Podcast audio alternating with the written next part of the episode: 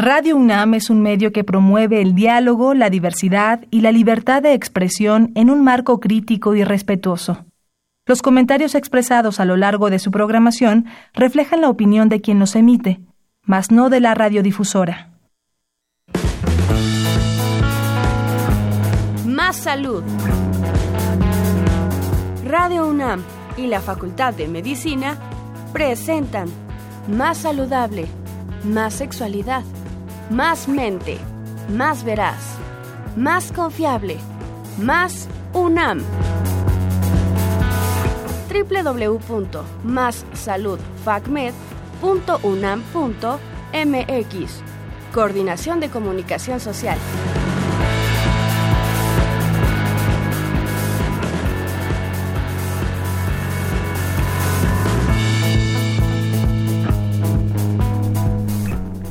Muy buenas tardes amigos y amigas, bienvenidos una vez más a nuestro programa Más Salud. Yo soy el doctor Rolando Alanís y el tema que vamos a ver el día de hoy es sobre el octavo Congreso Iberoamericano de Derecho Sanitario. Se encuentra con nosotros el doctor Edgar González Rojas para hacernos la cordial invitación a este evento y hablarnos un poquito sobre ello. Déjenos eh, presentarlo el doctor Edgar González es licenciado en Derecho por la Facultad de Derecho de la UNAM. También es licenciado en Ciencias Políticas y Administración Pública por la Facultad de Ciencias Políticas en la UNAM. Cuenta con una especialidad de Derecho Administrativo y Derecho Metropolitano Regional. Una maestría en Derecho Procesal Penal por la UNAM y otra maestría en Derecho de Tecnologías de la Información y Comunicaciones por el ITAM.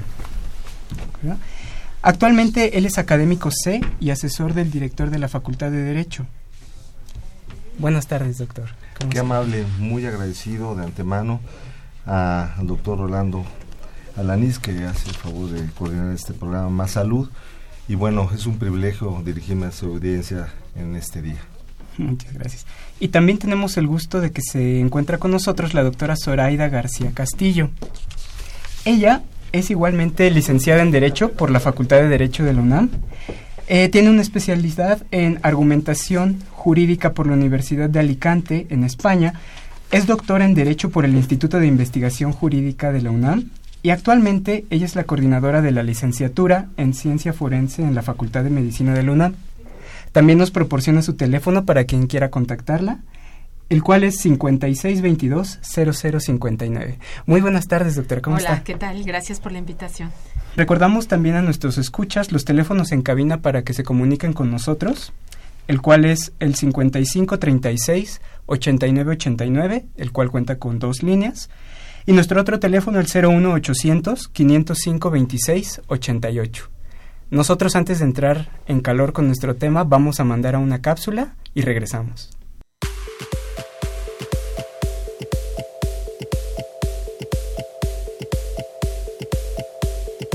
Los queremos invitar al Sex Fest de la Facultad de Medicina de la UNAM. Se llevará a cabo los días 13 y 14 de octubre a las 10 de la mañana en el Palacio de Medicina, ubicado en República de Venezuela 33. Es un gran evento educativo, una feria informativa de sexualidad para adolescentes y padres de familia. Asiste, te estamos esperando. Nos puedes encontrar en Facebook como Programa de Prevención de Embarazo en Adolescentes UNAM.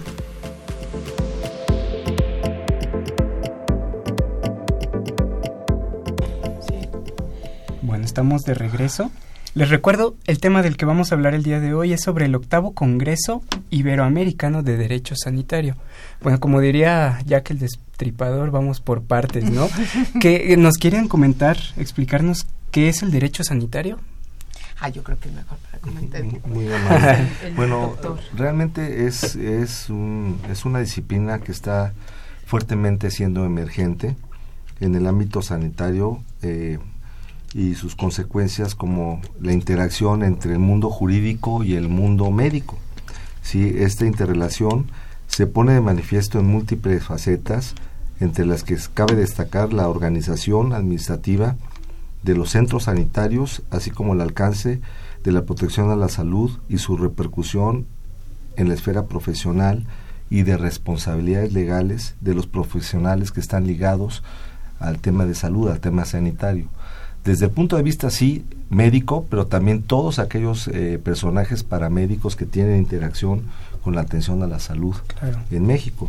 Sí, y bueno, pues este tienen que ver también con acciones de prevención, de control, el aspecto epidemiológico y todo lo que tiene una relación directa con los usuarios del sistema en cuanto a lo que es eh, la divulgación, los hábitos y los estilos de vida.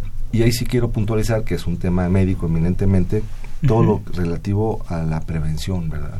Al aspecto de poner el acento en la prevención. y bueno, el derecho sanitario tiene que ver con todo, todo este universo, ¿no? La interacción, resumiéndolo, entre el aspecto jurídico, el aspecto legal y el aspecto médico eminentemente, ¿no? Ahora, si me permites, yo quisiera agregar algo. Claro. Eh, en la currícula del plan de estudios de la licenciatura en Derecho, al menos cuando yo lo estudié, no hablábamos de derecho sanitario, quizás hablaban, se hablaba de eh, derecho administrativo y entonces como es tan amplio podríamos irlo centrando en cómo se administran las áreas de salud e irlo bajando por a la aplicación solo en, las, en el ámbito de salud. Y otra perspectiva también que, que, hay que darle al derecho sanitario es desde los derechos fundamentales, ¿no? Quizás desde el ámbito del derecho constitucional y bajarlo como un derecho fundamental que eh, tenemos todas las personas a gozar de un sistema de salud y del acceso a la salud y de los servicios que esto implica. Entonces, yo quiero decir desde la Facultad de Medicina que hay que aplaudir a la Facultad de Derecho que tenga esta iniciativa de ir centrando estudios estrictamente en áreas de derecho sanitario, que es una combinación, es una fusión del trabajo del derecho respecto de la salud. Y eso significa que haya un una correlación y un lenguaje común entre las áreas científicas, eh, que tienen que ver con la medicina y las áreas, y, bueno, no solo la medicina, sino todos los temas eh, biomédicos y bioéticos con los temas de, del derecho. Entonces me parece que eso, que eso es la gran cosa y eso es lo que estamos ahora tomando como temas torales en la organización de este Congreso. Vaya. Pues, me permite, doctor, eh, abundar sobre este tema. Eh, eh, sí, sí es preciso mencionar que en la Facultad de Derecho, en la, a nivel licenciatura, cuando se tocan temas de salud, pues es básicamente en la materia de seguridad social. Pero hablar de salud es mucho más amplio. O sea, es decir, tiene un tema muy específico, el tema de la salud. Tan es así que, bueno, eh, se consagra en el artículo 2 de la Ley del Seguro Social una serie de elementos que implican toda la seguridad social como tal el énfasis del señor director eh, de la facultad, el doctor Raúl Contreras Bustamante, eh, en materia de salud, derecho sanitario como tal, eh, ha sido tan importante que dio instrucciones a su equipo de trabajo, entre los cuales me encuentro, de que se construyera una especialidad en derecho sanitario. esta especialidad ya está totalmente diseñada para, para de hecho está en proceso de autorización eh, hasta su última etapa, que es el Consejo Universitario, pero ya se tiene todo, todo el esquema del plan de estudios de los semestres, cómo se integran desde las generalidades del derecho sanitario, derecho de protección a la salud, derecho de los pacientes, el Sistema Nacional de Salud y las autoridades sanitarias. Eh, esta especialidad se pondrá en oferta tan pronto esté ya el proceso concluido. El señor director dará cuenta de ello en fechas próximas y una vez que ya tenga toda la aprobación y autorización de las autoridades respectivas, pero esto viene también a ser como una circunstancia en paralelo con el propio eh, octavo Congreso de Derecho Sanitario Iberoamericano de Derecho Sanitario, es decir, como que se, son situaciones que son empáticas hasta en fechas, en tiempos y en necesidades de la población que esté interesada en especializarse sobre la materia que nos trae acá. ¿no? Sí, muchas gracias que lo menciona. Lo, lo platicábamos hace ratito fuera del aire sobre esta especialidad en derecho sanitario. Suena muy interesante y teníamos la pregunta, eh, ¿Qué requisitos, qué cuál es el perfil de ingreso para este posgrado? ¿Qué carreras pueden...? Pues carreras afines, eh, pero a la salud, pero realmente está tan abierta que es multidisciplinaria. ¿sí? Eh, hoy el señor director, doctor Contreras Bustamante, el señor también responsable de la División de Estudios de Posgrado, el doctor Armando Soto, tiene también su haber eh, integrar un cuerpo académico especializado para ofrecer este, esta especialidad, pero quienes estén interesados en ella, pues pueden inscribirse porque es multidisciplinaria. Tan pueden ir médicos, como pueden ir químicos, que como pueden ir también eh, personas eh, vinculadas a la salud o bien a la área administrativa y jurídica, no se diga, ¿no? Es un campo de acción multidisciplinario. Claro.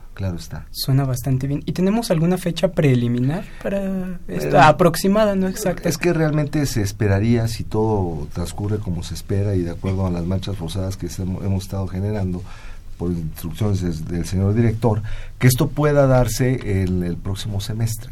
Pero digo, será comunicado por los medios idóneos para que todos aquellos que estén interesados puedan generar las acciones de inscripción.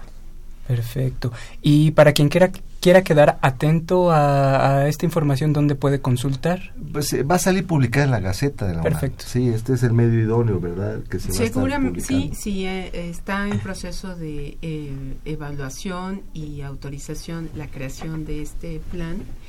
Em, seguramente se dará a conocer y nosotros nos encargaremos de darlo a conocer también por, por, todos los medios posibles que sean tanto de la Facultad de Medicina como de Derecho. Perfecto. Y ahora volviendo al tema del Congreso este Iberoamericano de Derecho Sanitario, ¿Nos quieren hablar un poquito de qué es esta Red Iberoamericana de Derecho Sanitario? ¿Cómo surgió? Sí, cómo no. Bueno, la Red Iberoamericana de Derecho Sanitario se creó en el año 2011 por iniciativa de varios investigadores y profesionales que se encuentran relacionados con, con el tema del derecho a la salud y el derecho sanitario y que se encuentran en España, en Brasil, en Uruguay, en Chile, en Argentina también los hay colombianos, costarricenses, eh, puertorriqueños, y crearon este consorcio de, investigadores que eh, tienen como propósito intercambiar eh, su experiencia académica y se propusieron también reunirse cada año en un congreso en un congreso internacional. Eh, las sedes pues ya han sido estas precisamente han estado en España ya han sesionado también en Brasil en Argentina han estado en Colombia. En Costa Rica este año le tocó a México, México. hay algunos miembros de esta red que eh, que son mexicanos y entonces nos tocó organizarlo desde la Facultad de Medicina eh, la verdad es que ha sido, pues nos tiene muy entusiasmados, ya es muy pronto que se celebra el 18, 19 y 20 de octubre. Vamos a estar en el Palacio de Medicina, en el antiguo, en la antigua escuela y antiguo Palacio de la Inquisición, que es una sede pues emblemática y muy bonita. Además, pues vamos a recibir a bastantes extranjeros, que son precisamente todos especialistas en estos temas. Eh, y estarán en el centro de la ciudad estos tres días pues dialogando en mesas, tendremos algunas conferencias plenarias, eh, vienen también eh, a presentar pósters muchos estudiantes que son sus pupilos o gente que se está formando con estos profesores. Y también se presentaron ponencias libres que fueron evaluadas y que se consideraron para un programa alterno que va a haber el viernes por la tarde, en el que va a haber varias sesiones simultáneas. Entonces, pues tendremos eh, temas que son comunes, las temáticas de las mesas se plantearon como temas comunes a Latinoamérica y a España, ¿no? Iberoamérica. ¿Qué es? ¿Qué nos preocupa de la salud? en, Latinoamérica, principalmente su acceso. Eh, nos preocupan los temas de disertación biomédica, o sea, eh, la tecnología, la ciencia está avanzando muy rápido y cada vez nos encontramos con dilemas que no podemos resolver tan dinámicamente de las, desde las leyes y que están sucediendo en el mundo, ¿no? Sucede en los hospitales, sucede en todo momento. Eh, que haga, por ejemplo, muerte digna. Eh, em, qué hacer con migración. sí que tenemos temas migratorios y eso tiene, los fenómenos de migración también tienen repercusiones en materia sanitaria. Y eso es, es, un tema que también se va a tratar. Em, también vamos a distinguir trayectorias eh, de personas que han estado desempeñándose en, en la investigación, y en la divulgación de los temas que tienen que ver con derecho y salud. Ah, que, reitero, la conjunción ha, sido obviada desde mi punto de vista, no sé cómo veas, doctor. Pues sí. Pero esta conjunción de, diálogo entre el derecho, y, la salud, parece que es bueno, el derecho está ahí como para normar cualquier otra, cualquier actividad humana, ¿no? Puede ser salud, educación, eh, lo que sea pero eh, que haya un diálogo para que esta normativa realmente se adecue a lo que se necesita en los servicios de salud. Eh, que uh, si se van a definir responsabilidades, pues sean reales, tomando en cuenta eh, las necesidades actuales eh, y lo que el día a día, lo que se vive en hospitales y lo que se vive no solo en los grandes hospitales, en las grandes urbes, sino en los rincones, arriba en la montaña de Guerrero, en la montaña Chapacual, el derecho se tiene que adaptar. Entonces, este tipo de reflexiones son las que se quieren traer a este Congreso. Claro, y sobre todo lo que mencionan ahorita, esta conjunción del derecho y la salud. He, he, notado que hay este han surgido temas que, que son de importancia y, y que mezclan al derecho, ¿no? Por ejemplo, esta transición tecnológica que tenemos recursos en salud que nos han cambiado la forma de ver diagnósticos, etcétera, y da paso a esto de la muerte digna, ¿no? Por ejemplo, que ahorita ha sido un tema polémico, o por ejemplo, lo de la marihuana medicinal, no sé si se va a tratar no, en este congreso. En este tema, por ejemplo, hay, ¿qué tipo de, dilemas tenemos? De ponencias se van a... Sí, em, digamos que en esto de dilemas éticos, eh, objeción de conciencia, el principio fundamental a la igualdad de género en el sistema de salud, eh, maternidad subrogada, eh, en materia de, vacunar o no vacunar, que es también un tema que, eh, que ha revivido mm, y que está teniendo también implicaciones eh, sanitarias importantes. Sí, es el brote de sarampión, ¿no? El desarrollo de nuevos medicamentos y su acceso a la población, epidemiología contemporánea, eh, la participación de, de los temas de certificación de las instituciones de salud. Quisimos también hablar de población vulnerable, por ejemplo, eh, que, es, que es precisamente la población migrante, las, la mujer y los temas de violencia, eh, que, parece raro, pero no lo solemos mirar desde el punto de vista de salud. Eh, y, ah, y por supuesto los temas de salud mental, que es algo que también hay que incluir porque mm, de pronto lo tratamos como un tema aparte en, el, en los temas sanitarios y ah, los problemas de salud mental es algo que es constante y que en, términos epidemiológicos tiene mucha, mucha presencia. Claro. Entonces, doctor, ¿a quién podríamos decir que está dirigido el Congreso?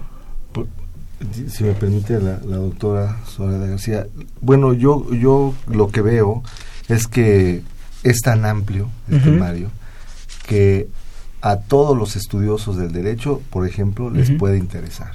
Nace la inquietud no se diga a las personas que están vinculadas con el sector salud y asimismo también aquellos empresarios que tienen algún establecimiento en materia de salud, atención a la salud, desde laboratorios hasta eh, de, eh, establecimientos que atienden radiodiagnóstico, porque se habla también de establecimientos en materia de salud, la certificación de instituciones de salud en México.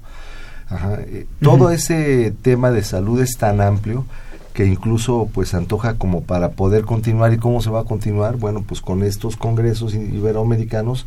Y ahora sí se hace la oferta de tan pronto esté lista la especialidad pues se pueda dar cuenta de ello y aprovecharla.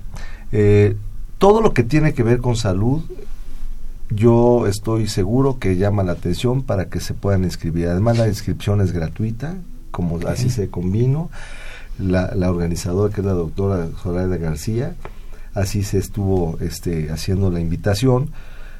Además de que se va a transmitir, hablando de la Facultad de Derecho, por instrucciones y convenio con la Facultad de Derecho, su señor director y, y el director de la Facultad de Medicina, en forma simultánea al auditorio de la División de Estudios de Posgrado, de acuerdo al a los tiempos que así se, se convinieron. El día, el primer día de, de 8 a 19 horas va a ser la transmisión, el segundo de 9 a 19.45, 8 de la noche, y el tercer día, que es justamente el día 20 de octubre, de 10 a 15 horas. Entonces va a estar muy rico el tiempo, el temario, y bueno, eh, le tocará en turno también al señor director de la facultad, doctor Contreras, hablar sobre en la mesa 7, Derecho y Salud y la formación universitaria. Entonces, este, pues esa parte también eh, tiene que ver mucho con la amplitud del tema y que a todos los estudiantes del posgrado, de licenciatura y sobre todo aquellos vinculados al tema de salud, pues son los interesados.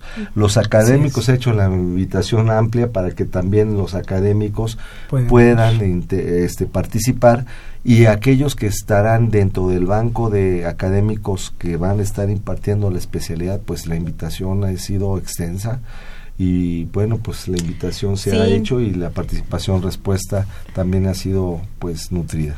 Pues déjame agregar Hoy día ya tenemos eh, más de 360 personas inscritas. Inscritas. Eh, También, perdón, perdón les iba a preguntar eso. ¿Dónde podemos inscribirnos? Sí, uh, tenemos una página web que abrimos y se llama así, Octavo Congreso Iberoamericano de Derecho Sanitario. Octavo lo escriben con, número, con, número romano, pero quedó en número romano minúsculo. Pero no hay problema, en cuanto se googlea aparece de inmediato, aparece de inmediato el, la página. La primera liga. En la primera liga, eh, Octavo Congreso Iberoamericano de Derecho Sanitario y ahí está un link en esta página para inscribirse. Las inscripciones están abiertas. Eh, ¿Cuál es, eh, pues para abonar en esta, en esta respuesta que ya dio el doctor Edgar González respecto de a quién va dirigido y quién, pues sí, por supuesto todos los que están interesados, pero de estas personas que ya se han inscrito, te puedo decir que hay muchos médicos, muchas enfermeras, muchos estudiantes de medicina, estudiantes de Derecho. Eh, tenemos también desde la licenciatura en Ciencia Forense, estudiantes de la licenciatura en Ciencia Forense. Por supuesto, todos los miembros de la Red Iberoamericana de Derecho Sanitario. Eh, desde la Facultad de Medicina hay muchos académicos que se han interesado en el estudio y trabajo de la salud desde el punto de vista humanista. Sí que les interesa si están en temas clínicos o en temas de investigación. Entonces tenemos una variedad muy amplia de personas que se encuentran interesadas por, por estos temas. Eh, personas que están en la CONAMED, en la Comisión de Derechos Humanos, que por cierto son de las entidades que están coorganizando con nosotros esta, este congreso. Es decir, la licenciatura en ciencia forense eh, no está organizándola solo. La Facultad de Medicina no lo está organizando solo, sino que nos aliamos con otras entidades académicas de la UNAM y otras instituciones eh, que, han abonado en, en la organización. Eh, por ejemplo, está la Facultad de Derecho, el, Instituto de Investigaciones Jurídicas y em, hacia afuera, bueno, está la Comisión Nacional de los Derechos Humanos, el Colegio Nacional, la Secretaría de Salud, la COFEPRIS, la CONAMED, la Asociación Latinoamericana de Facultades y Escuelas de Medicina, la Barra Mexicana del Colegio de Abogados. Entonces sí se han sumado bastantes instituciones porque es un tema común, a todos nos interesa eh, y ha causado mucha expectativa y pues por supuesto la, como las puertas están abiertas, pues queremos que, la gente se entere que esto sucede y que mm, y que hay uh, pues un, interés no solo académico sino también de propuesta de políticas públicas para la formación de personas y para eh, para abonar en el en el en esta formación de de, de nuevas lineamientos de normativa que haga falta en los servicios de salud. Perfecto. ¿Y estamos pensando en algún cupo limitado para este congreso? Pues nuestro límite eh, es la, el auditorio Gustavo Vaz del Palacio de Medicina tiene eh, poco menos de 400 butacas. Entonces pensamos que estamos ya a punto de llegar al límite, pero como dice el doctor González, vamos a abrir eh, un espacio en el propio palacio para eh, tener transmisión simultánea por, por porque no queremos cerrar puertas, mm, sino recibir a, a todos los que estén interesados, realmente interesados en estos temas. Y, y, se va a transmitir también de manera simultánea a la Facultad de Derecho eh, al área de posgrado. Bien, yo, yo quisiera, doctor, comentar puntualmente entonces ¿Qué es lo que se va a hacer? ¿Qué actividades se van a llevar a cabo dentro del Congreso? Bueno, como lo mencionan, la doctora, las mesas temáticas, conferencias magistrales que ya están programadas, la van a encontrar ahí en el temario, ponencias plenarias. ¿Dónde podemos encontrar el temario? Perdón. justamente en la, en la, página, del Congreso. Sí. La sesión de comunicaciones y así como la sesión de pósters. Y bueno, eh, los temas que se van a desarrollar en el Congreso son el derecho a la salud y sistemas de salud iberoamericana, eh, la genética, biotecnologías y el derecho a la salud, derecho a la salud, las controversias médicas, legislación en las, en las normativas nacionales, derecho a la salud y bioética, derecho a la salud para la población en condiciones de vulnerabilidad, regulación de la atención médica y control sanitario y derecho y salud en la formación universitaria. Son los, los, temas, este, digamos, eh, todos enlistados los como los acabo de mencionar, ya con sus subtemas que van a estar también dando cuerpo y dan cuerpo a todo lo que es el temario del, Congreso. Francamente, si es eh, resulta atractivo, se ha visto por, por parte de, de la Facultad de Medicina todo el ímpetu se ha venido dando no solamente como un binomio eh, ahorita aislado por el Congreso. La doctora es egresada de la Facultad de Derecho también. Sí. Ajá. Entonces, este, pues sí, este binomio de las dos facultades es elocuente, tiene un origen. Ambos directores son realmente muy compatibles en sus condiciones de, de direccionamiento de, las, de sus respectivas facultades. Eso se ve y se nota hacia en cascada todo su equipo y entonces pues sí esperamos que sea un éxito, todo un éxito y que haya una respuesta favorable de, esta invitación que a través de este medio se está haciendo. Claro, así será.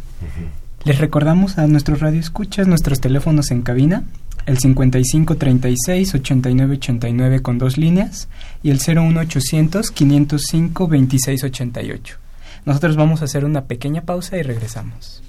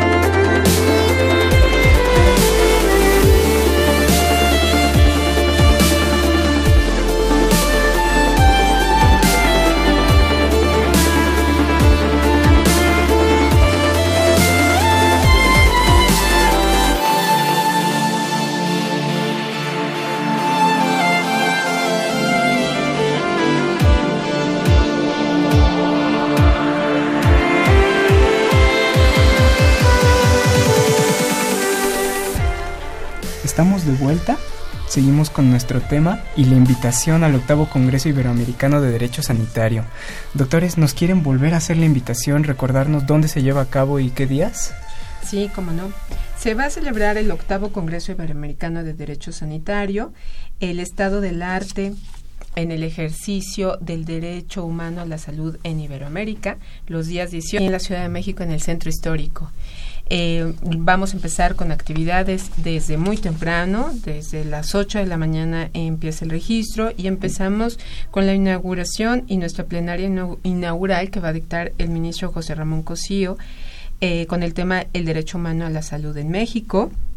Tendremos eh, varias mesas en esa en ese día, tres mesas en específico y una plenaria más con el doctor José Melge Moctezuma, que él es subsecretario de Integración y Desarrollo del Sector Salud en México, y que nos va a hablar eh, en una ponencia con un tema muy provocador, que es, eh, ¿existe el derecho sanitario en México?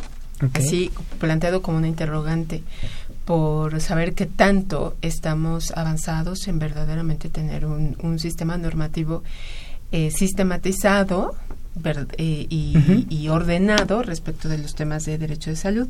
El siguiente día, viernes 19, eh, seguiremos con plenarias y con eh, participaciones de todos los integrantes de la red iberoamericana y varias mesas. Ese viernes por la tarde habrá exposiciones de pósters y exposiciones eh, de participaciones orales libres de personas tanto mexicanas como latinoamericanas que están haciendo investigación en materia de derecho sanitario o de derecho a la salud. Y terminamos el sábado 20 de octubre. Durante la mañana también tendremos una mañana intensa. Eh, y quien cierra con eh, conferencia inaugural es el licenciado Luis Raúl González Pérez, que es presidente de la, de la, Comisión Nacional de los Derechos Humanos, con el tema la salud como condición sine qua non para el ejercicio de los derechos humanos. Para que se enteren con todo detalle de cómo está integrado este programa, eh, pues los invitamos a que visiten nuestra página, que si se googlea Octavo Congreso Iberoamericano de Derecho Sanitario, se encuentra y ahí está publicado el programa principal, los programas adicionales de pósters y de orales, eh, nuestra ubicación, eh, y pues las noticias que se vayan dando alrededor de la celebración de este congreso. Si alguien tiene alguna duda, ¿hay algún correo donde le pueda manifestar? Sí, sí, en ese mismo, en esa misma página se encuentra el contacto, el correo de contacto para poder eh, establecer comunicación con el con el Congreso, que es uh, Congreso todo junto, Congreso Derecho Sanitario arroba gmail.com. Igual eh, tenemos, eh, estamos en redes sociales, tanto en Twitter como en Facebook, así octavo congreso, octavo con romano, congreso de S, de Derecho Sanitario, ah, y lo mismo en Facebook. Eh, y si quisieran llamar de plano, el 53 56 23 2300, extensiones 81 921 y 81 928. Excelente, son interesantísimo. Eh, y tengo la duda, ¿es el primer año que se hace aquí en México o ya había pasado esto antes? Es el primer año que sucede en México, así que eh, pues están los ojos puestos de los compañeros de la red sobre qué va a suceder en, eh, en México, qué, qué, qué, qué es lo que se les va a ofrecer. Te puedo decir que eh, en alguna conversación que tuve con hace meses con una persona miembro de la red, me decía, oye, eh, ¿y qué se hace en México sobre investigación en derechos sanitarios? La verdad es que nosotros no estamos enterados.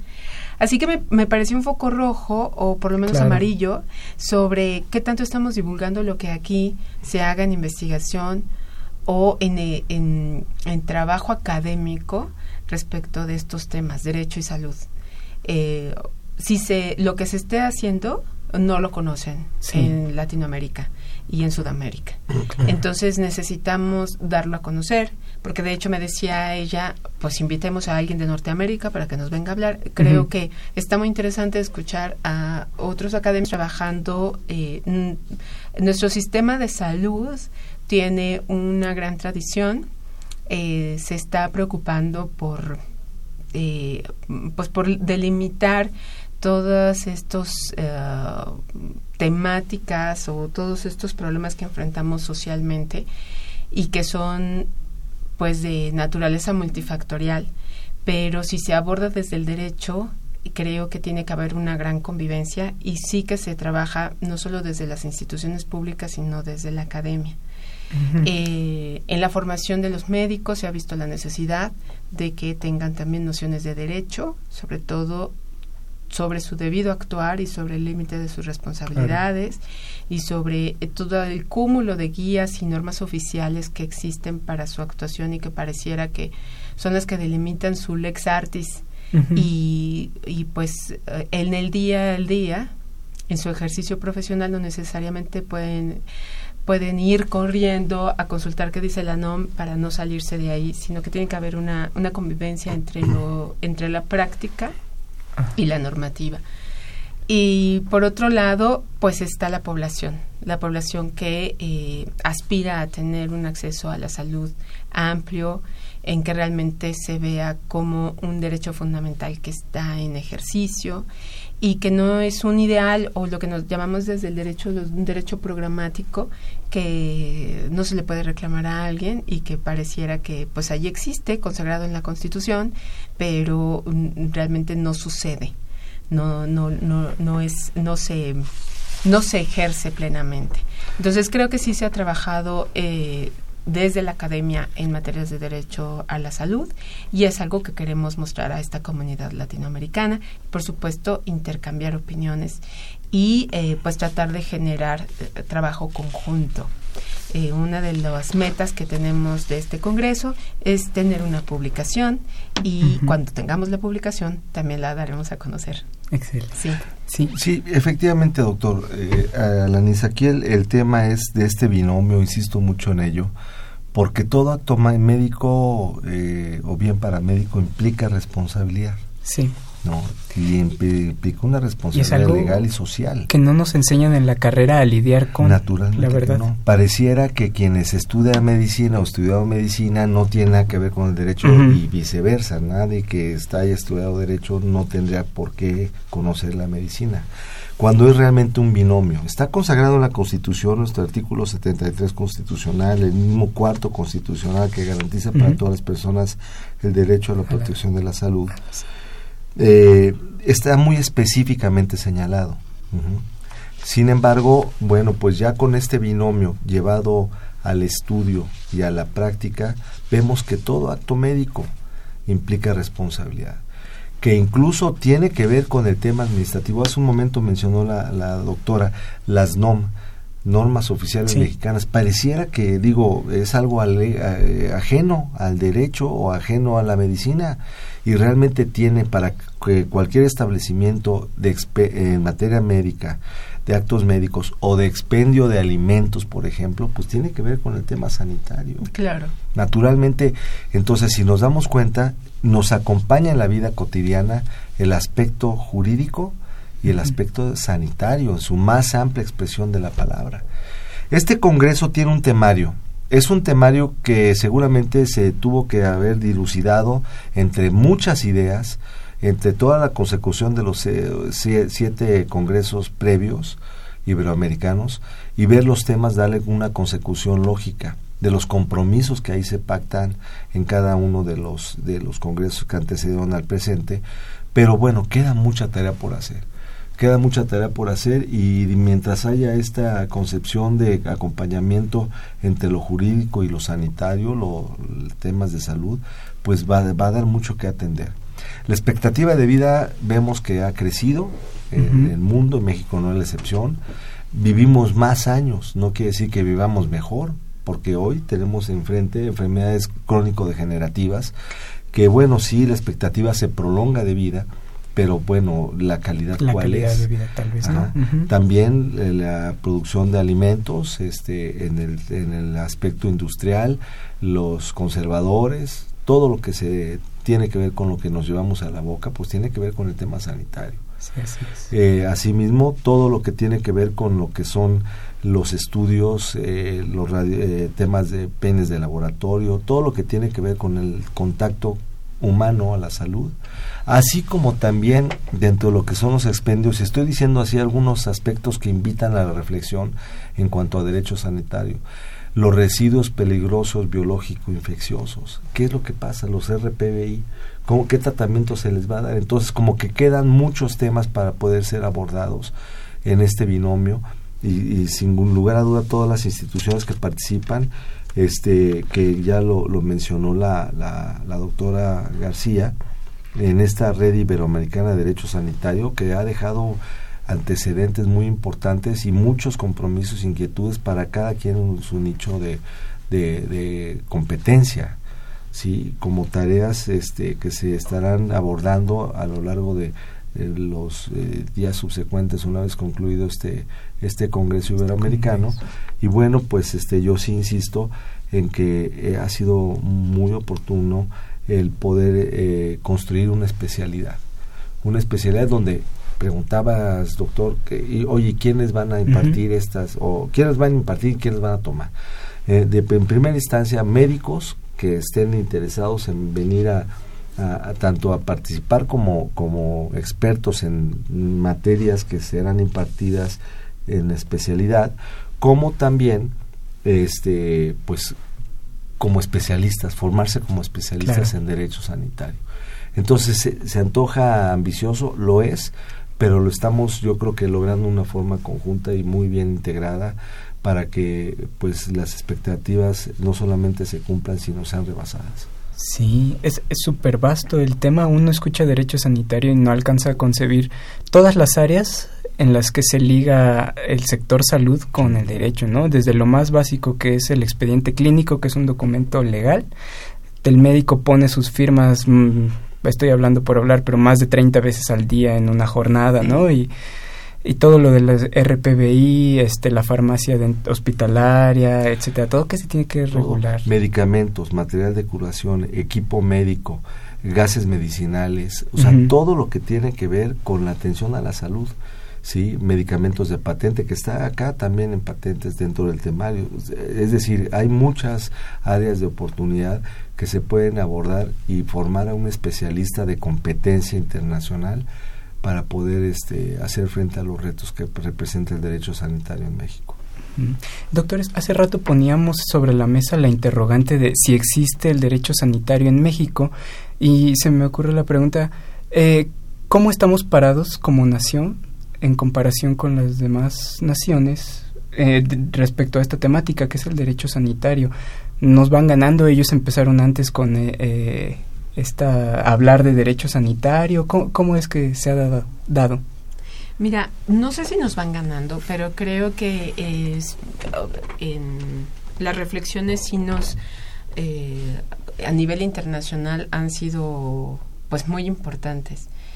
Em, creo que en, en el contexto internacional, por ejemplo, tenemos modelos de normativa europea que nos sirve, nos ha servido de base para poder ir eh, reflexionando sobre qué, qué, eh, qué, normativas ir bajando a nivel nacional. Eh, por ponerte un ejemplo, hace mm, mm, un año y medio, fue a finales del, estamos en 2018, 2017, a finales de 2016, la Corte Interamericana de Derechos Humanos resolvió un asunto en el que el estado perdidoso fue Bolivia. El asunto fue sobre consentimiento informado. Y um, pues sucedió que una mujer, eh, por cierto de origen peruano, pero que está en Bolivia por algunas cuestiones políticas, eh, pues eso va a tener a su cuarta niña a un hospital y en el hospital el médico eh, pues practica la cesárea, pero también una salpingoclasia. Entonces, sin su consentimiento, eh, pues amarra trompas de falopio. Y eso pues es una pues una medida grave porque tiene implicaciones en pues en, su, en sus decisiones de vida sobre el número de su cómo va a integrar a su familia, en su desarrollo psicosocial y pues una decisión sobre su cuerpo, Entonces, ¿qué dijo la Corte Interamericana? Por supuesto, condenó al Estado por no por la falta del consentimiento informado pero dijo, estamos viendo que no tenemos normativas latinoamericanas específicas, entonces vámonos tomando las normas que existen a nivel ONU, ¿no? Y eh, de, carácter internacional para poderlo bajar a normar a nivel estatal. Entonces, ese es un buen ejemplo de que nos hace falta desarrollar normativa nacional para ponernos en, como tú dijiste hace un momento, el expediente clínico es un tema básico pues más básico todavía es el tema del consentimiento informado, y no tenemos normativa adecuada en materia de consentimiento informado. En México, por ejemplo, el consentimiento informado está normado dentro de la NOM que habla del expediente clínico cuando el consentimiento informado es verdaderamente tan complejo y tan importante en la relación médico-paciente y en la delimitación de responsabilidades de los médicos. Entonces, eh, creo que nos hace falta mucho. Y precisamente por eso hace falta que los abogados entendamos del mundo del médico. ¿no? Entendamos su, su no, hagamos empatía con lo que sucede en la práctica médica y no nos pongamos a juzgar desde lejos no, pues que aquí cometió homicidio o, uno, o, lesiones dolosas, cuando son tipos penales que parece que no se adecuan específicamente a la, al ejercicio médico. El, pues, el médico no entra con el bisturí con la intención de lo voy a matar, sino que va con una misión de hacer todo lo posible por mejorar al paciente, ¿no? Eh, sin la obligación de, de curarlo porque no tiene esa obligación. Tiene la obligación de hacer todo lo necesario, actuar con la mayor diligencia, aplicando las, la, eh, la práctica de la lex artis ad hoc con toda con todo el esfuerzo necesario. Pero eso lo tiene que comprender el abogado para elaborar normativa para demandar o contestar demandas para eh, dictar resoluciones, no solo de naturaleza judicial, sino también en materia administrativa. La CONAMED, por ejemplo, que es conciliadora, que dicta responsabilidades, que se pronuncia en laudos y que se pronuncia en dictámenes, pues son abogados, muchos de ellos los que están ahí eh, apreciando la práctica médica y en la Comisión Nacional de los Derechos Humanos también se hace y desde muchos francos se está ah, juzgando el actuar médico entonces hay que, hay que comprender sus dimensiones. Y del otro lado, el médico también tiene que comprender las dimensiones de sus responsabilidades. Sí, porque incluso en tratándose, doctora, de, de los actos médicos, desde el punto de vista público, de salud pública, bueno, el médico es un servidor público y tiene responsabilidades. Sí, si está en una institución pública, claro. Tú puedes tener responsabilidades administrativas, y o penales. Entonces, una diatrogenia, que es un error médico calificado, implica graves responsabilidades. Entonces, dentro de lo que es el aspecto del temario de del derecho sanitario, se tiene que ver también por esa circunstancia. El médico tiene una filosofía incuestionable, la contención del daño en un, en un estado de necesidad. O sea, el médico está comprometido en hacer su, su eh, procedimiento determinado eh, con la pericia esperada y con el buen ánimo de que todo salga bien, pero implica riesgos en el sector público y en el sector privado no es la excepción. Hace un rato mencionaban, mencionaban ustedes el tema del expediente clínico, eh, expediente clínico electrónico, el tema del eh, consentimiento informado. que tiene que ver la muerte digna, todo eso que tiene que ver con situaciones de responsabilidad y de ética, pues también están marcadas en un marco jurídico. Entonces, contestando tu pregunta, creo yo, sin temor a equivocarme, que México lo que está haciendo es una estructura sólida de acuerdo a también los intereses de quienes están comandando la educación en México en materia de lo que estamos hablando de derecho sanitario para estar a la vanguardia. Porque sin lugar a duda, eh, la biografía, eh, la bibliografía que se ha estudiado, se ha revisado para construir esta especialidad, da cuenta de que sí estamos haciendo, estamos siendo proactivos para poder estar a la altura de las circunstancias, en donde este, estas circunstancias de las ciencias y con conglomerado de, ideas de estructura eh, médico, jurídica, sanitaria, pues dan estructura para enfrentar los temas en todos los ámbitos que tienen que ver con la salud, con el tema sanitario, enmarcados en el tema jurídico. Normas hay infinitas, hay muchísimas, y lo puedo decir en calidad eh, también eh, actualizadas. Hay normas para eh, construir un expediente clínico electrónico, hay normas para todo lo que tiene que ver con el tema sanitario. Ahora darle estructura y darle una forma donde se puedan eh, preparar personajes y enfrentar temas sanitarios con un marco jurídico es más que loable y necesario, es imperioso la necesidad y estar a la vanguardia, repito. En algún momento me dieron el dato, pero no lo tengo fresco, pero la Ley General de Salud es de las que más ha tenido reformas en comparación con otras leyes eh, mexicanas. Eh, la solución que encontramos desde el derecho para los problemas sociales suele ser la modificación de normas. Por eso es que nuestra constitución es tan, tan modificada. Pero creo que el, eh, el tema no es solo en crear normas o no tenerlas o no tenerlas, sino también en aplicarlas y no permitir que nos rebasen las circunstancias. En temas de expediente clínico, por ejemplo, tenemos una norma oficial mexicana que nos ha funcionado, pero que difícilmente nos, la, la cumplimos porque, porque el, el, la vorágine del ejercicio en hospitales eh, parece que rebasa al médico y a todos los eh, servidores en materia de salud. Y bueno, pues una cosa es cumplir con el expediente clínico, pero ahora tenemos también el expediente clínico electrónico y que más bien pareciera un requisito formal que un requisito sustantivo.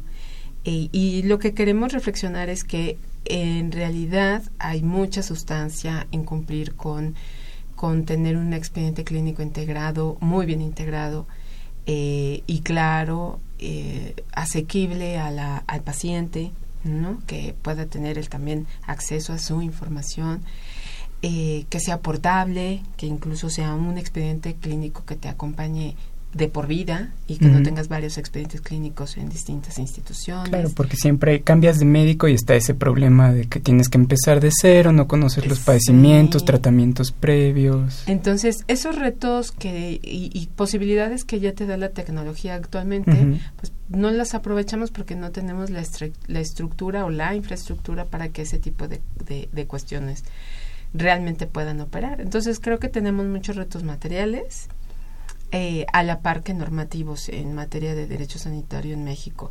Eh, sí tendemos que, sobre todo creo que hay que fomentar una cultura normativa en el mundo sanitario y una cultura eh, de las realidades sanitarias en el mundo jurídico. Y eso es lo que queremos hacer eh, en contubernio, Facultad de Medicina y Facultad de Derecho.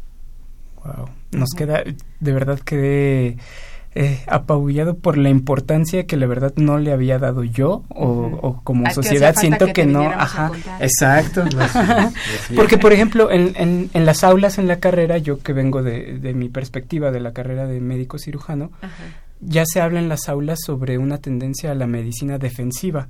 ¿Qué significa esto? Que el médico tiene mucho miedo a, a, las demandas, etcétera, ¿no? Entonces practica antes de priorizar otros aspectos, le da mucho, mucho peso, mucha importancia a cómo protegerse legalmente. Claro, hasta contratan, contratan seguros para pagar primas o pagar daños que, que de manera, por supuesto, no intencional suceden. y, si me permite, doctor, ¿Sí? yo creo, doctora, sin temor a equivocarme, más bien afirmo, que tanto temor tienen los médicos del derecho, del aspecto jurídico, como los, los, licenciados en derecho de la medicina. Entonces, digo, romper con esos ese paradigma hace esto posible. ¿Sí? Y lo digo con conocimiento de causa. en mi ejercicio profesional, eh, bueno, pues yo soy jubilado del IMSS por años de servicio, con casi 29 años de haber dejado los, mis mejores años al servicio de esa institución, vinculado a temas médicos y con mi formación jurídica, bueno, sí puedo dar cuenta de que eso sí existe.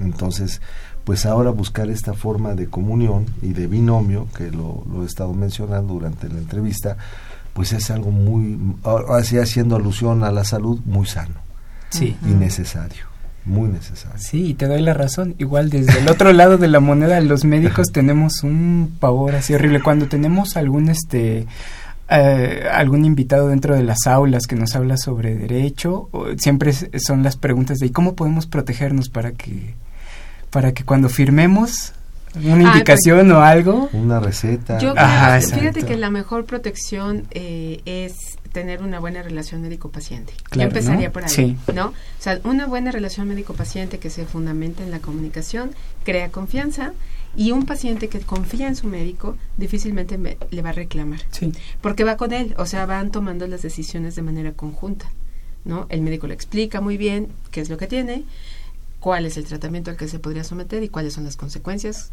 Claro. y qué es lo que hay que hacer después del tratamiento en el tema de recuperación y entonces el, el paciente lo asume. Y, y, claro, lo formal tiene que ser pues una buena integración del expediente clínico, porque esa es la mejor defensa jurídica para, para el médico, o la buena integración del expediente clínico. Claro, y qué bueno que lo menciona, doctora, esto de mencionar los riesgos. Hablábamos hace ratito, por ejemplo, del consentimiento informado, que a lo mejor algunos radioescuchas no están tan al tanto de qué es, pero bueno, les platicamos, es un documento en el cual ya sea el paciente o el familiar nos da la autorización de realizar un, un procedimiento, pero no solo eso, ¿no? Sino que es importantísimo y a veces se pasa por alto en el consentimiento informado se explican los beneficios de dicho procedimiento y los riesgos. Sí. ¿No? Es, una ah, parte importantísima que, y déjame, el paciente... Y déjame agregarle eh, que más que un documento es un proceso de comunicación que termina plasmado en un documento y es importante que lo tengamos como una constancia dentro del expediente porque sirve para las dos, las dos partes, tanto el médico o el personal médico o el personal del sanitario frente al paciente, o quizás no él, sino sus familiares, o su representante legal, si es que no puede otorgarle el consentimiento, para saber, eh, eh, para que el paciente pueda tomar la decisión de manera autónoma y digna y libre respecto de su propio cuerpo, su salud y su contexto social. Porque el médico siempre tiene una visión científica, ¿no? Y dice, bueno, lo mejor para esta persona es hacer esto, esto, esto y el otro. Pero el paciente tiene su vida. y el paciente, el paciente es el que va a decidir si verdaderamente quiere someterse a una operación, por decir algo, en el que vaya a perder un miembro o, o vaya a tener que pasar por ciertas circunstancias sociales que, por las que no quiere pasar. Y esa es su decisión. Entonces, si hay una buena comunicación, pues la decisión se toma juntos y los riesgos a los que se someta el paciente, pues los va a asumir de una manera consciente. Entonces, creo que esa es la base de, de la mm, defensa del médico respecto de cualquier responsabilidad en que se le quiera ubicar, de cualquier naturaleza, que tenga una buena comunicación. En un país como el nuestro, en donde hay mucha gente, en donde los médicos tienen que tomar eh, mm, muy pocos minutos para poder atender a su paciente, darle solo cinco porque tiene otro más atrás y otros cinco. El gran reto es eso, que pueda generar una buena comunicación con su paciente. Así es. pues muchas gracias, doctores. Nos dio muchísimo gusto tenerlos aquí. Lamentablemente hemos llegado al final ya de nuestro programa. Este, pero me gustaría abrir otra vez la invitación. Muchas gracias. Para este octavo Congreso Iberoamericano de Derecho Sanitario. Va a tener lugar en el antiguo Palacio de la Escuela de Medicina los días 18, 19 y 20 de octubre, que ya es muy pronto. Y pues todavía están abiertas las inscripciones. Algo importante, si eh, los asistentes cubren el 80% de asistencia, obtendrán ah, constancia con créditos. Muy bien. con créditos con valor, curricular. Excelente. Bueno, yo, yo sí quiero agradecer este espacio a Radio UNAM, a ti Rolando, doctor Rolando Lanís, y por parte del señor director de la facultad, agradecerle toda esta comunión que se ha tenido con la Facultad de Derecho, con todo el comité organizador, y la oferta académica está ahí, doctor, para la especialidad de Derecho Sanitario, por los medios idóneos será saber eh, para todos los interesados de esto tan atractivo y útil en lo sucesivo en materia de Derecho Sanitario. Muchísimas gracias. La División de Estudios de Posgrado, a través del doctor Armando Soto, quien la dirige, estará haciendo todo lo conducente necesario para su publicitación. Muchas gracias. Por pues gracias por la invitación también. Les recordamos, estuvieron con nosotros la doctora Zoraida García Castillo y el doctor Edgar González Rojas. Yo soy el doctor Rolando Alanís. Estuvimos aquí en cabina. Esta fue una coproducción de la Facultad de Medicina y Radio UNAM a nombre del doctor Germán Fajardo Dolci, director de la Escuela Facultad de Medicina, doctora Irene Durante Montiel, secretaria general, licenciada Karen Corona Menes, coordinadora de comunicación social. En la producción estuvo Erika Alamilla Santos, voz de las cápsulas Andrea Candy y en los controles Socorro Montes. Gracias y excelente tarde. Radio UNAM y la Facultad de Medicina presentaron Más Salud. Consulta nuestra revista www.massaludfacmed.unam.mx. Coordinación de Comunicación Social. Más UNAM.